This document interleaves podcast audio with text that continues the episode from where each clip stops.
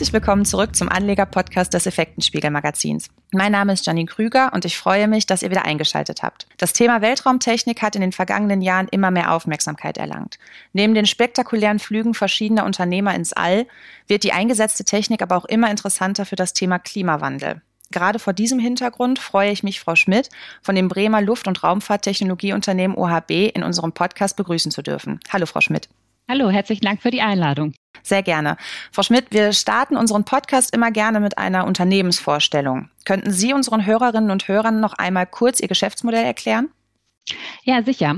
Also die OHB ist ein äh, sehr spannendes Unternehmen. Wenn man so will, ist das äh, ein groß gewordenes Start-up. Ähm, wir sind in den 80er Jahren äh, gegründet worden von der Familie Fuchs und damals war es ein kleines Unternehmen, das äh, fünf Mitarbeiter hatte und im Bereich der Schifffahrt unterwegs war. Ihr Mann, Herr Fuchs, ist dann äh, ein paar Jahre später mit eingestiegen und er war Luft- und Raumfahrtingenieur und er wenn man so will, ist der Pionier des Unternehmens und hat äh, die Gedanken und Ideen mitgebracht. OHB hat in den ersten Jahren vor allen Dingen Satellitengeschäft gemacht und ist da mit der Salupe-Mission groß geworden. Und in den letzten zwei Jahrzehnten haben wir unser Geschäftsmodell wesentlich ausgebaut. Ähm, inzwischen machen wir ähm, End-to-End äh, Space Solution. Das bedeutet, wir machen alles, was Sie sich vorstellen könnten, rund um die Raumfahrt. Wir entwickeln gerade eine eigene Rakete. Wir bauen die äh, Tanks für die Ariane 5 und 6 Rakete und äh, haben das Satellitengeschäft und verarbeiten aber auch die Daten, die zurückkommen. Also es ist ein kontinuierlich wachsendes Marktumfeld, äh, alles, was die Raumfahrt so hergibt. Also das Rundum-Paket. Wenn man jetzt an das Thema Raumfahrt denkt, fällt den meisten Menschen vermutlich als erstes die USA ein. Wie schlägt sich denn die europäische Raumfahrttechnik im internationalen Vergleich? Da haben Sie komplett recht. Also die USA hat sehr große Budgets, sowohl im institutionellen Markt als auch private Investoren. Da kann Europa nicht mithalten. Was wir aber in Europa haben, ist wirklich Hochtechnologie. Wir sind marktführend zum Beispiel im Bereich der Erdbeobachtung. Und ähm, von daher schlägt sich die, die europäische Raumfahrt da schon gut. Äh, und es gibt auch große Budgets, die hier zur Verfügung stehen. Und von welchen Summen sprechen wir hier? Also welche Summe stellt beispielsweise Deutschland der ESA zur Verfügung? Ähm, jetzt gerade gab es die ESA-Ministerratskonferenz, äh, wo äh, vier Milliarden gezeichnet wurden für die nächsten Jahre. Und Sie sind im OHB-Vorstand unter anderem für den Bereich Nachhaltigkeit zuständig. Wie passen Nachhaltigkeit und Raumfahrt zusammen? Wenn man jetzt beispielsweise äh, überlegt, es ist ja doch sehr energieaufwendig, einen Satelliten ins Weltall zu befördern. Mhm. Man denkt meistens als erstes, wenn man an Raumfahrt denkt, vor allen Dingen an die Raketen.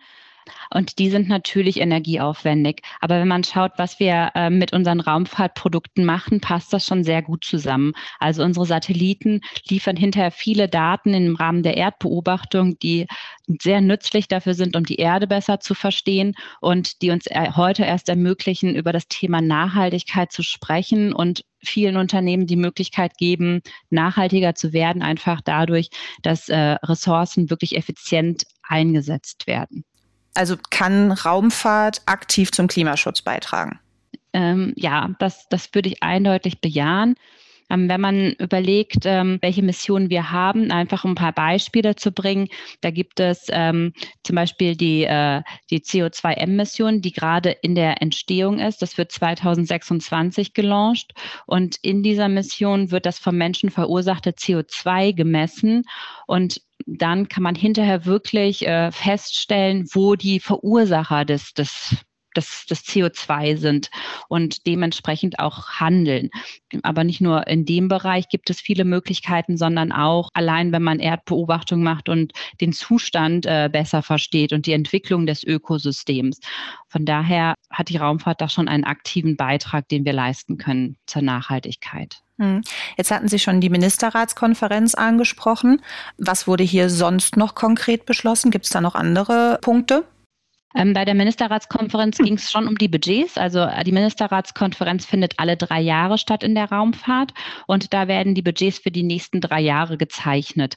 Und Deutschland ähm, ist wieder der größte Beitragszahler gewesen. Darüber haben wir uns sehr gefreut, denn ähm, es gilt das Prinzip des Geo-Returns und äh, das Geld, was von Deutschland gezeichnet wird, muss hinterher auch wieder in Deutschland investiert werden, sodass wir mhm. da sehr optimistisch sind, dass wir auch einen Teil des von Deutschland gezeichneten Budgets dann hinterher wieder Äh, in Form von Aufträgen zu uns zurückbekommen.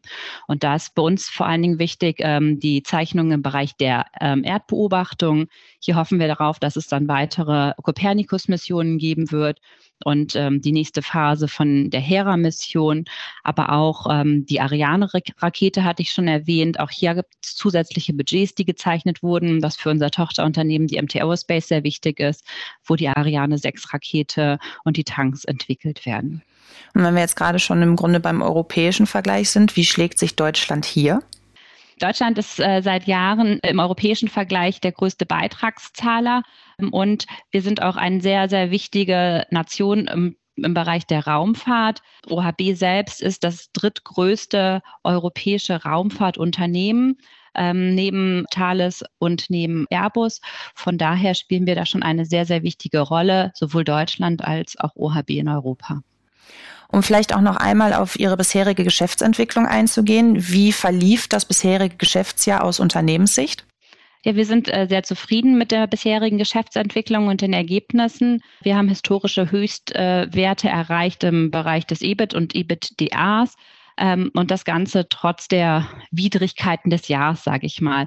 Also wenn man so schaut, äh, was, äh, welch, welche Verzögerungen und Probleme es in anderen Branchen gab, sind wir davon weitestgehend verschont geblieben und haben sehr stabile Lieferketten aufgrund der Langfristigkeit unserer Projekte. Und das kommt wirklich nur in einzelnen Projekten zu Projektverzögerungen. Also sind Materialengpässe kein großes Thema bei Ihnen? Genau, richtig, ja. Okay. Und bei den Jahreszielen sehen Sie sich da auf Kurs? Ja, bei den Jahreszielen sehen wir uns auf jeden Fall auf Kurs bei EBIT und EBITDA.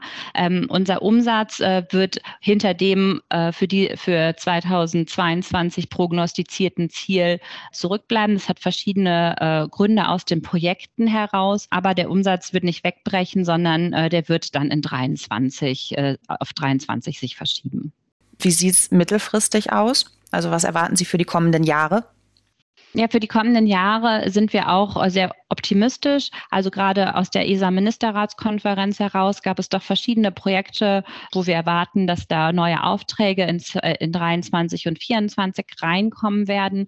Und ähm, bis jetzt liegt unser Schwerpunkt institutionellem Geschäft und äh, wir versuchen auch weiterhin äh, uns auszuweiten, kommerzielle Bereiche. Darüber hinaus äh, ist unser Sektor digital, der, den wir vor ein paar Jahren äh, aufgebaut haben, sehr stark im Wachstum, sodass wir auch sehr optimistisch sind, dass auch gerade im Bereich digital in der Zukunft ja, wesentlich mehr Geschäft dazukommen wird.